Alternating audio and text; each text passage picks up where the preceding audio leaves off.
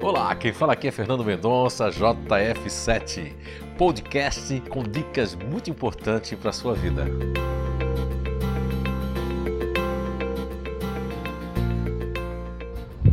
Então, dando continuidade ao assunto da ansiedade, a bem da verdade, a ansiedade, ela na sua ancestralidade, ela foi formada lá pela amígdala cerebral, junto com o cérebro reptiliano.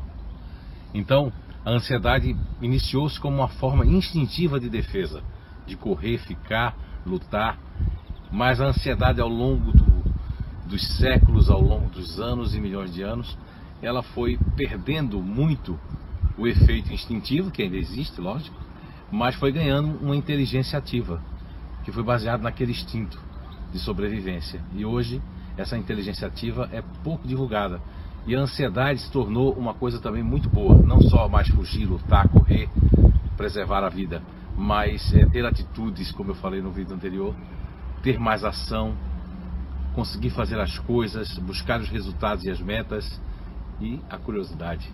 Lógico que tem um contratempo da preocupação e tem outras coisas que vamos estar falando no novo livro Você é a Cura 3. Aguardem, aqui diretamente do Castelo de Óbidos, Portugal. Um grande beijo no coração de todos. JF Araújo. Um abraço.